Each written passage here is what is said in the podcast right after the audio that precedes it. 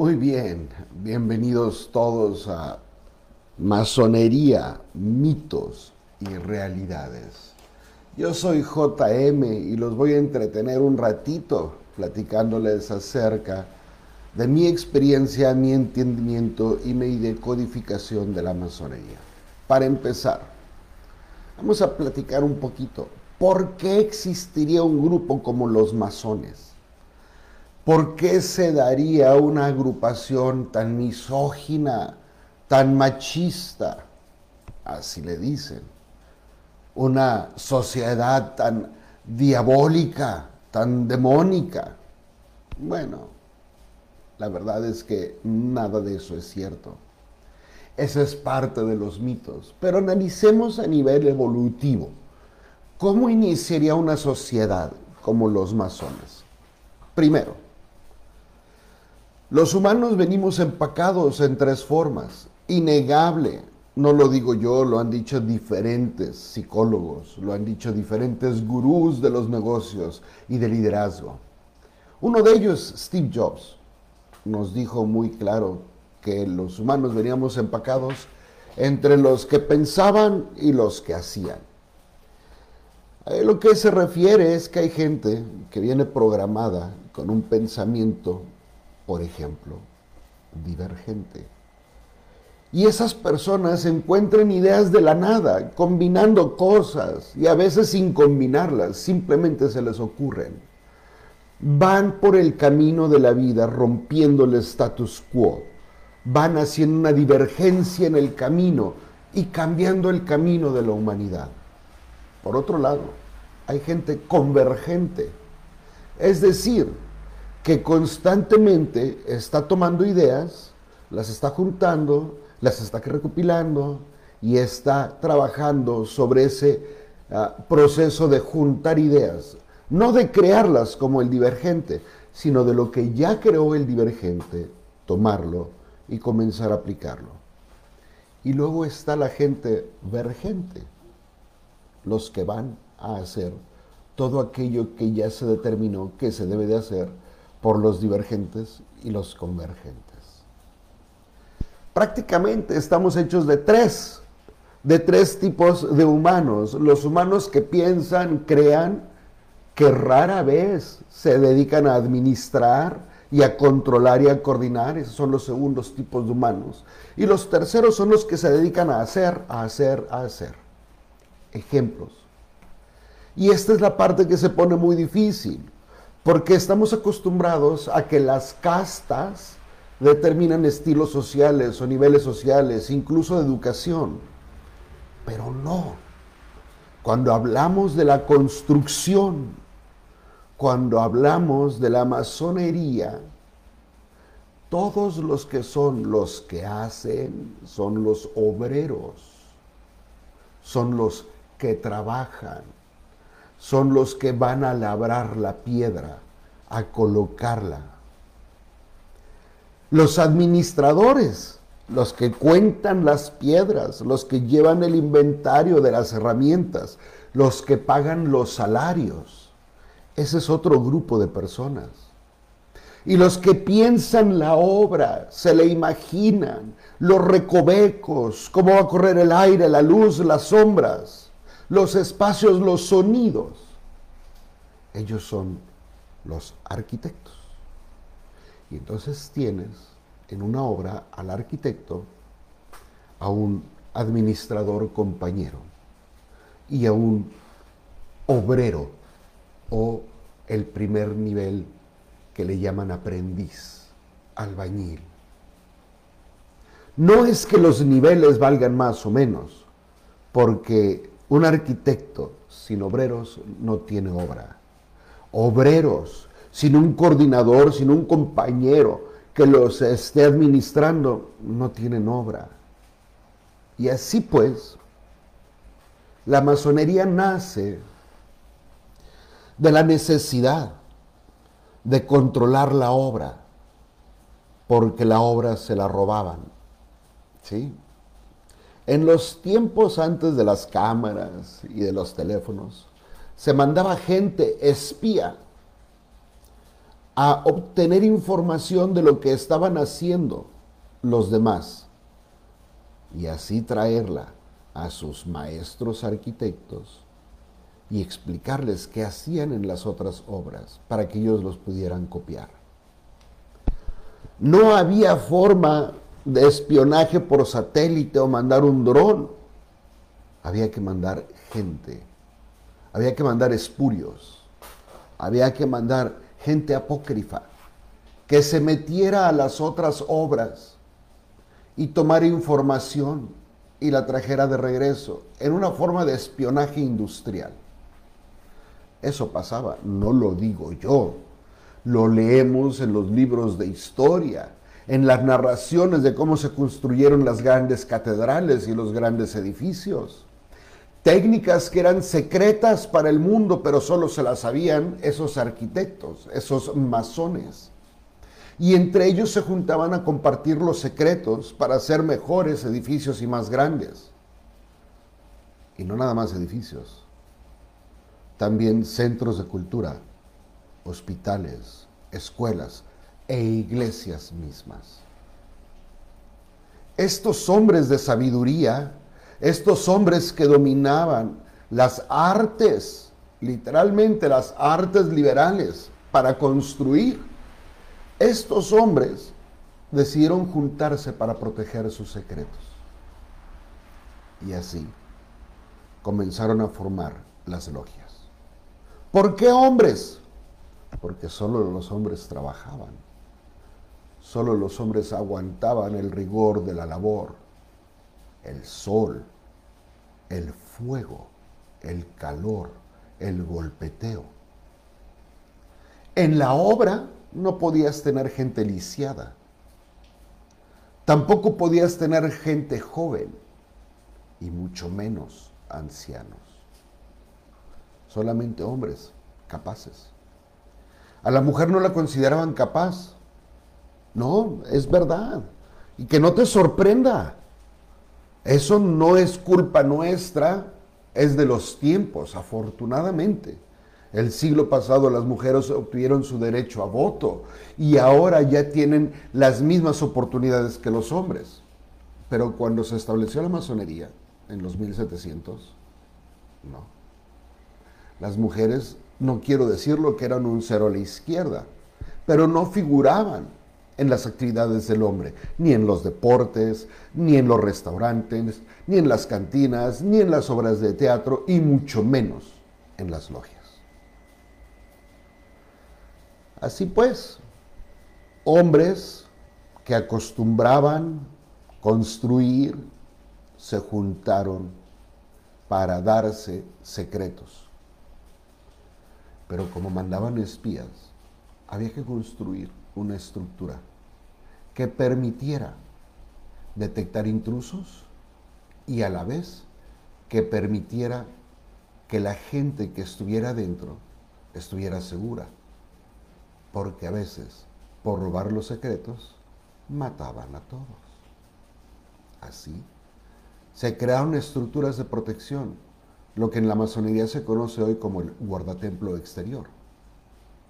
Una persona con espada en mano, oculta, obvio, parada la entrada de un edificio, y cuando la gente llegaba para entrar, tendría que darle un password, una frase para pasar, una clave.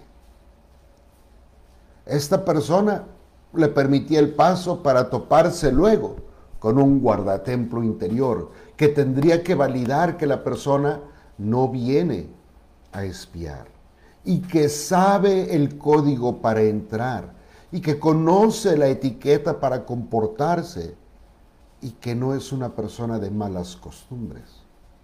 Así, una vez que le permitieron su entrada el guardatemplo exterior y el guardatemplo interior, se tiene que topar con unos vigilantes. Con unos vigilantes, también con espada, que lo van a retejar, porque no puede llegar a sentarse frente a un maestro arquitecto y conocer los secretos de un maestro arquitecto si no es un hombre de oficio. Y es hasta que los vigilantes determinan que la persona conoce el oficio que se puede sentar a escuchar las cátedras de los maestros. En esa estructura, en esos tiempos, había que cuidarse muchísimo. Por eso las reuniones se hacían en sótanos, con salidas especiales de emergencia que le permitieran a los practicantes de la masonería salir para salvar sus vidas. En lo que los otros hermanos vigilantes, espada en mano, los cuidaban de aquellos que entraban a atacarlos. Estas estructuras enormes no tenían micrófonos, no tenían celulares, ni walkie-talkies, mucho menos radios de banda ancha. ¿Qué había? Voces como en un submarino. El venerable maestro, el arquitecto, que iba a entregar una exposición de su obra, tendría que solicitarle la palabra al que presidía la reunión.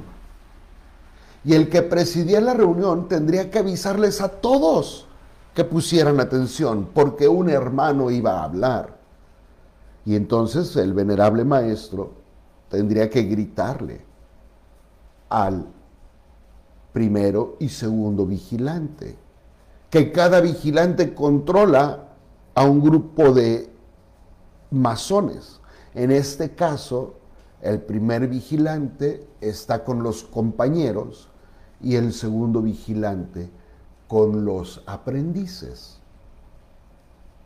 Una vez que el venerable maestro anunció lo que va a acontecer, como eran salas enormes, lo tenía que repetir el primero, el segundo vigilante, de tal manera que se pudiera oír hasta el guardatemplo exterior, para que entonces el guardatemplo exterior se diera cuenta que los trabajos habían iniciado que nadie más podía entrar para no interrumpir. Y claro, que había que estar alertas por si había algún espía para entrar. Los trabajos se llevaban a cabo de noche, porque de día había que trabajar. Muchos trabajos se llevaban a cabo en la madrugada de la luna llena. No porque sea mágica, es porque sí se puede ver porque en una luna llena puedes ver perfectamente tu obra, puedes trabajar, puedes inspeccionar, hay suficiente luz. En una luna llena puedes hablar con tu gente como si fuera una tarde, porque en aquellos entonces no había ni luz mercurial, eran puras antorchas.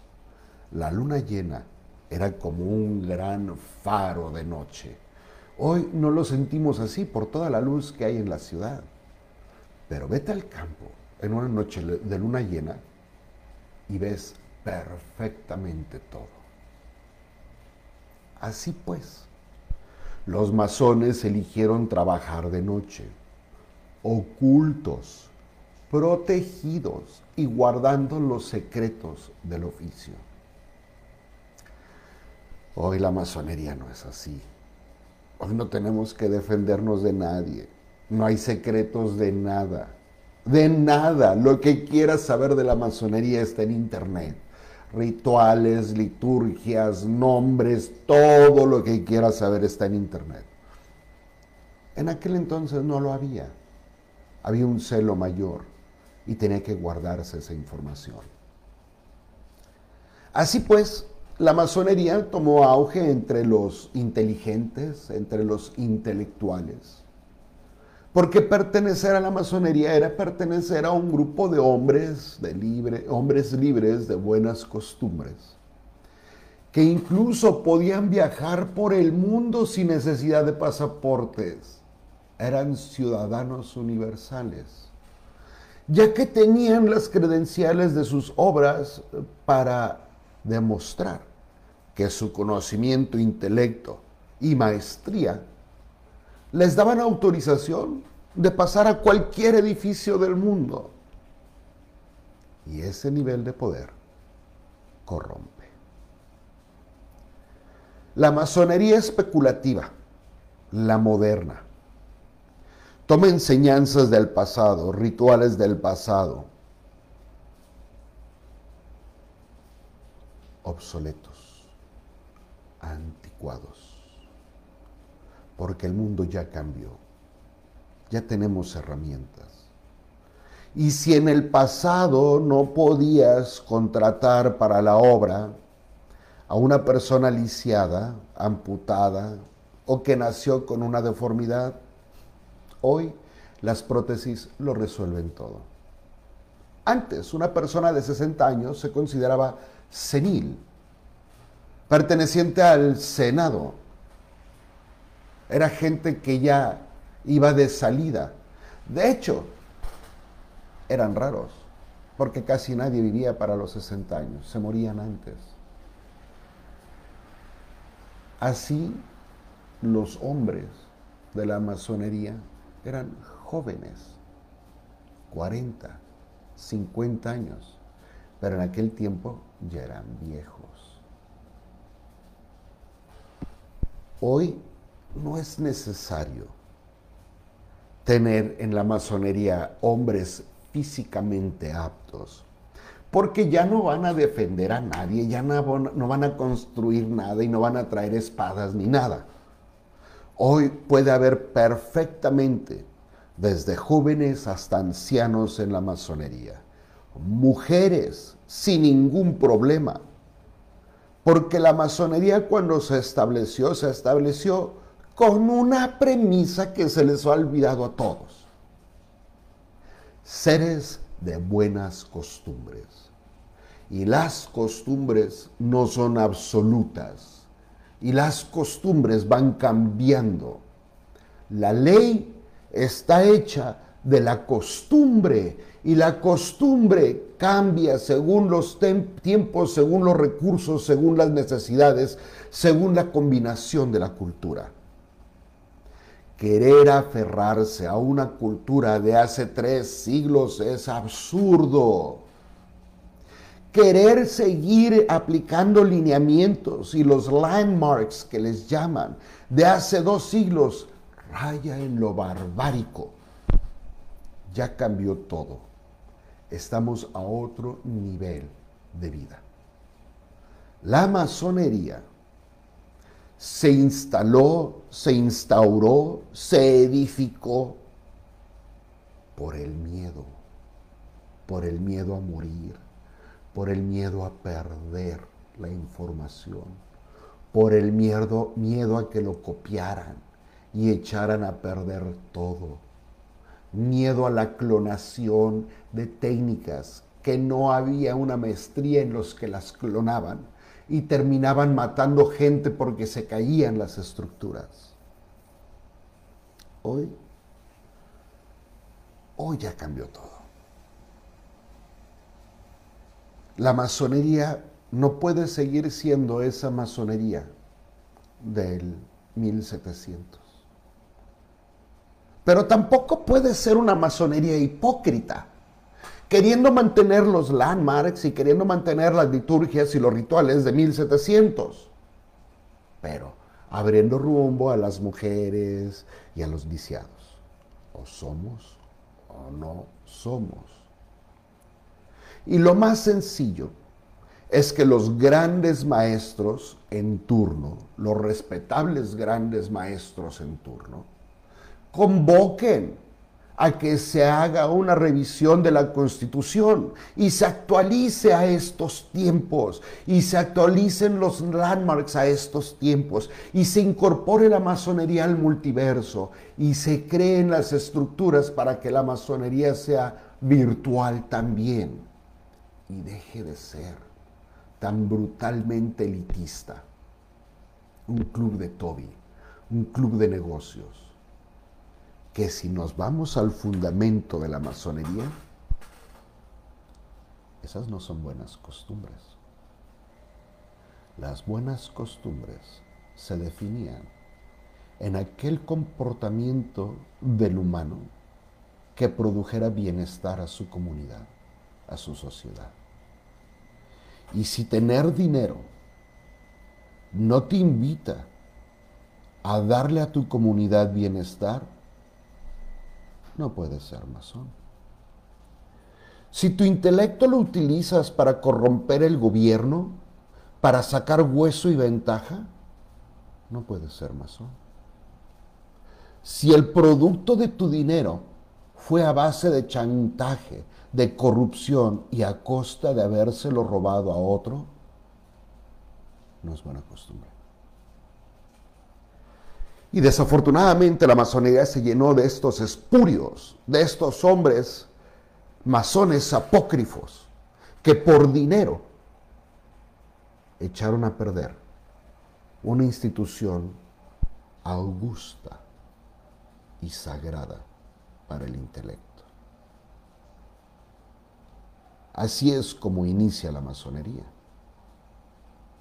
Lógico, razonable grupos de hombres defendiendo sus ideas de unos hombres que las querían robar.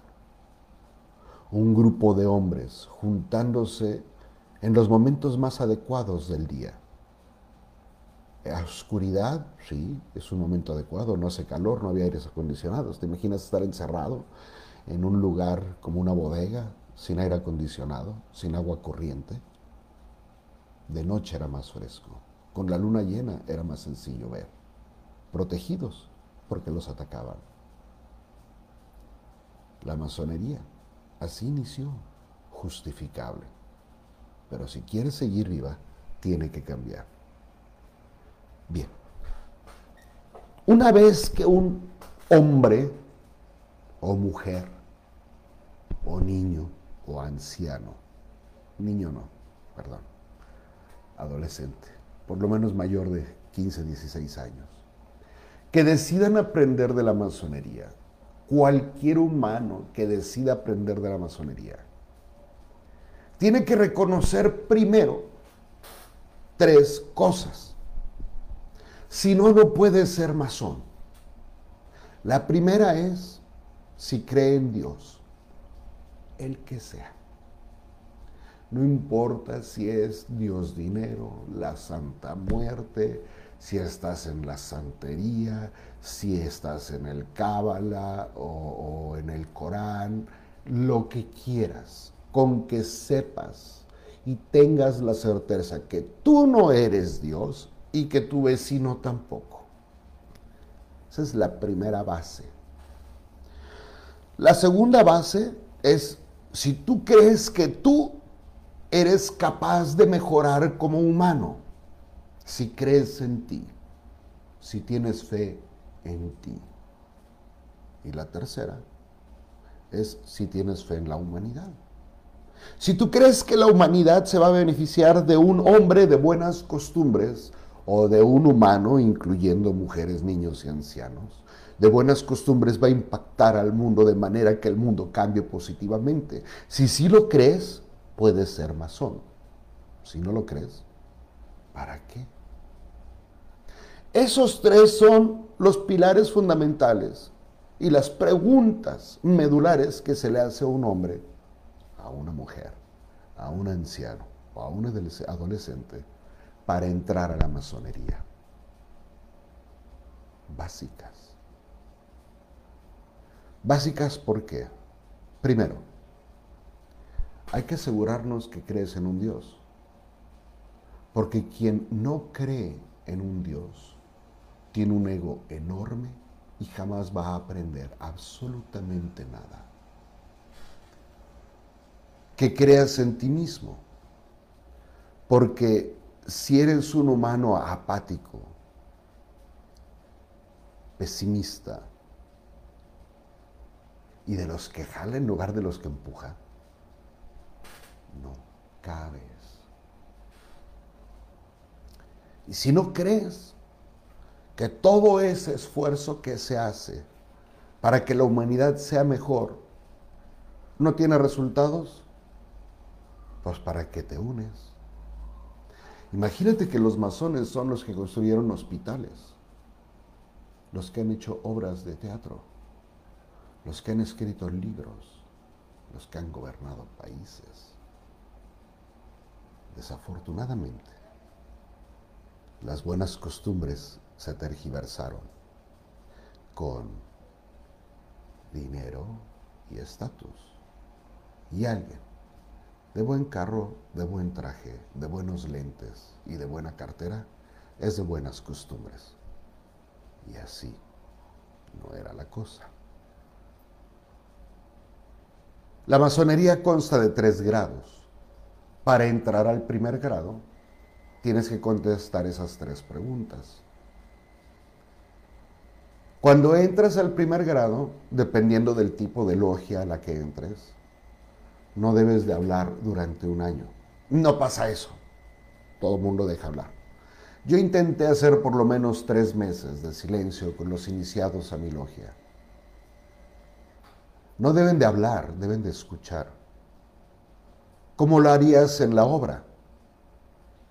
Poner atención.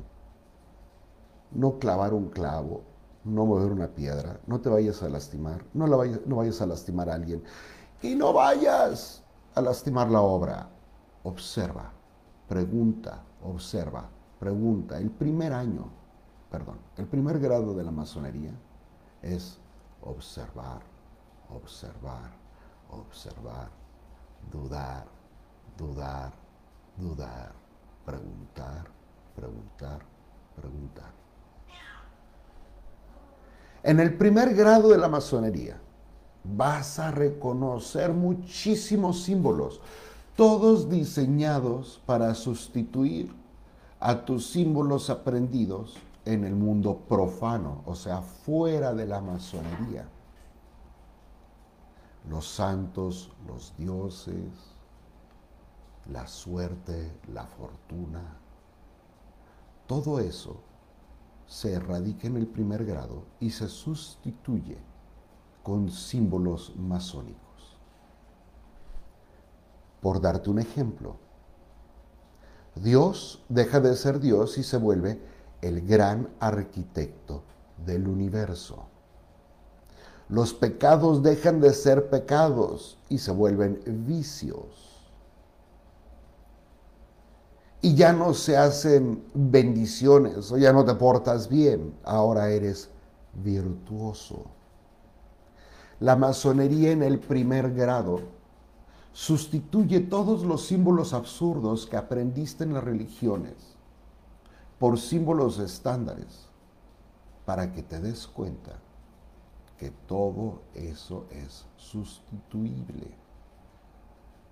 Es un juego como el que establece Wittgenstein, de decir, este es un monitor o puede ser una uva, o puede ser una cuchara. Todo se define en lo que nosotros determinemos que debe de ser esa cosa. Si todos le llamamos al monitor cuchara, ahora la cuchara será el monitor, por un acuerdo entre todos. Así, en el primer grado de la masonería, estamos buscando la manera que todo el aprendizaje supersticioso, charlatán, fantoche, hipócrita, tergiversado, mítico, mentiroso, sea sustituido por un grupo de símbolos que nos ayudarán a pasar al segundo grado. De ahí que en el primer grado, el iniciado, el neófito, el aprendiz, debe de buscar conciliar en su mente la belleza, que es la estética, la armonía, la fuerza, que es la voluntad y la intención, y el candor, que es la honestidad bruta. El candor es cuando le puedes decir a la gente lo que piensas sin provocar daño y sin provocar heridas. El candor es decir la verdad aunque una mentira sea más piadosa.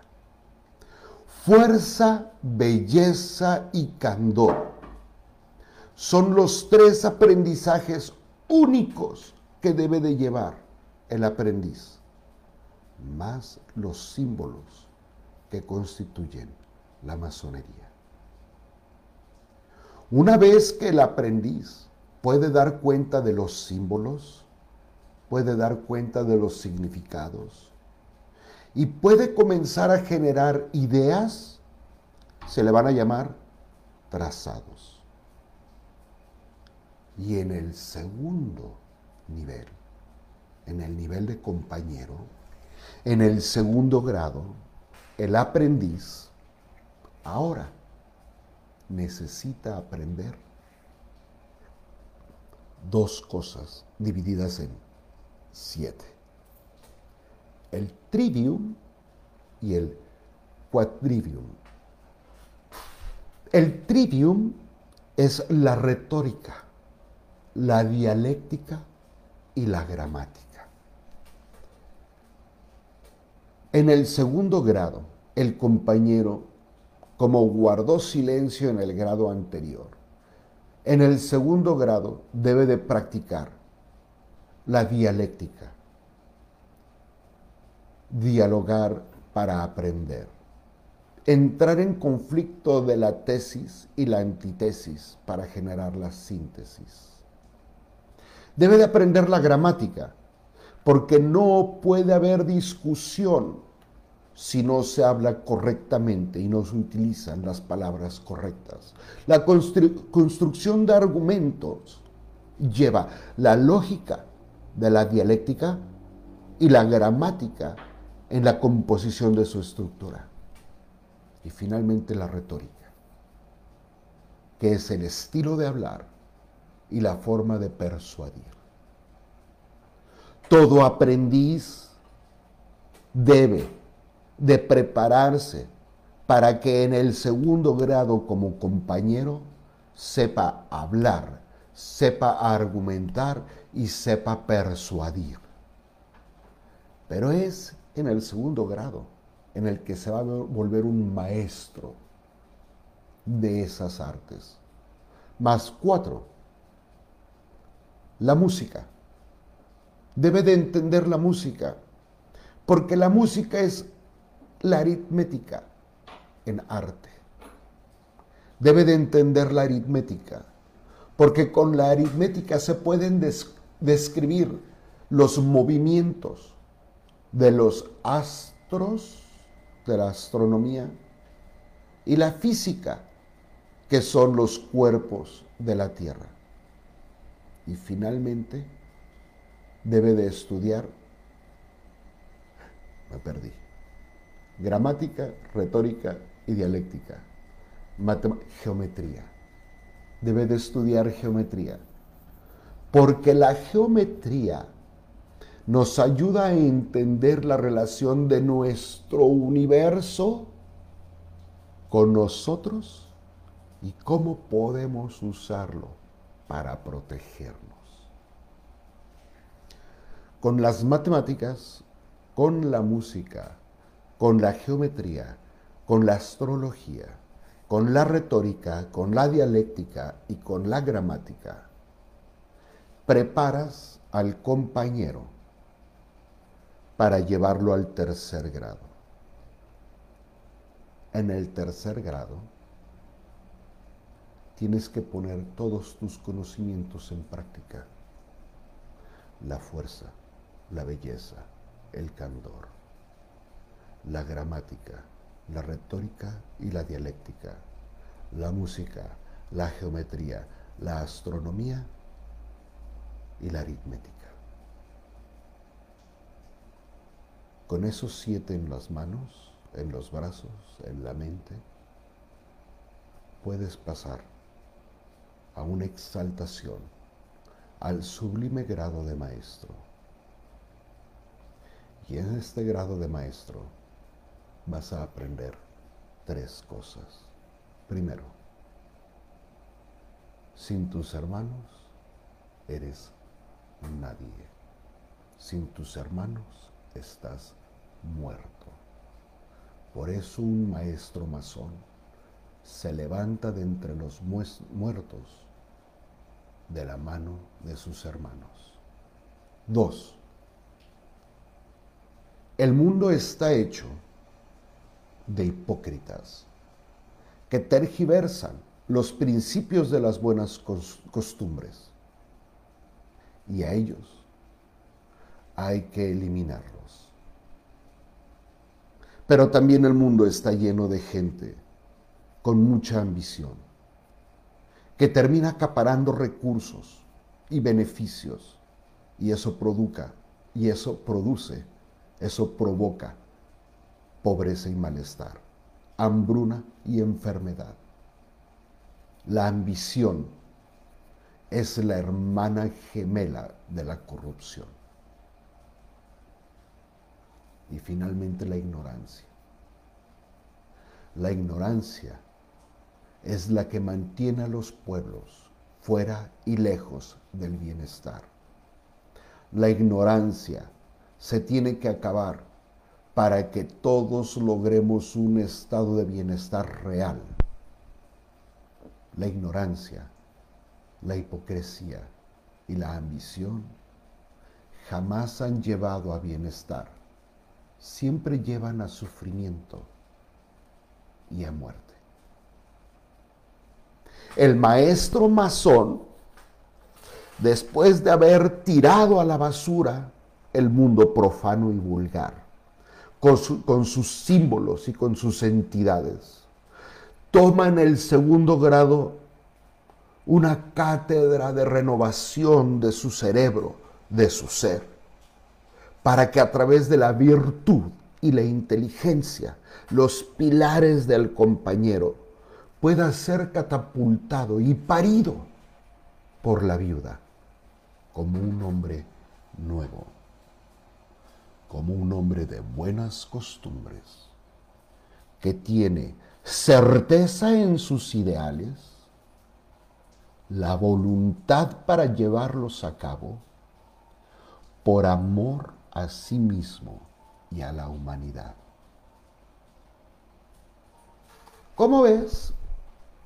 La masonería no es de demonios, no es de Satanás, no es de Lucifer.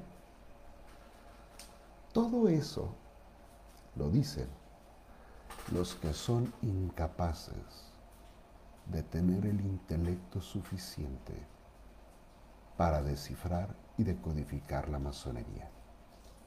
Aquellos que la estudiamos hasta el hueso y que la entendemos, sabemos que con tan solo levantar nuestra voz podemos convocar a que esas columnas que una vez cayeron vuelvan a erguirse para sostener una real bóveda celeste de iluminados. Todos los demás juegan al club de Toby. Todos los demás buscan un hueso porque son perros de la calle. Así termino con la decodificación de la masonería. Maestros, se darán cuenta que jamás revelé un secreto. Se darán cuenta que todo quedó como debe de quedar, guardado y en silencio. Pero se dieron cuenta que pudimos demostrarle al mundo cómo la masonería real existe y cómo podemos, entre todos, sí, todos, hombres, mujeres, jóvenes, adultos, ancianos. Todos podemos ser parte de la masonería. Si tan solo tenemos la voluntad de creer que no somos dioses, la certeza de que podemos mejorar y el amor suficiente para hacerlo por la humanidad. Yo soy JM, esto es Portal 102022 y te agradezco muchísimo haber estado conmigo el día de hoy.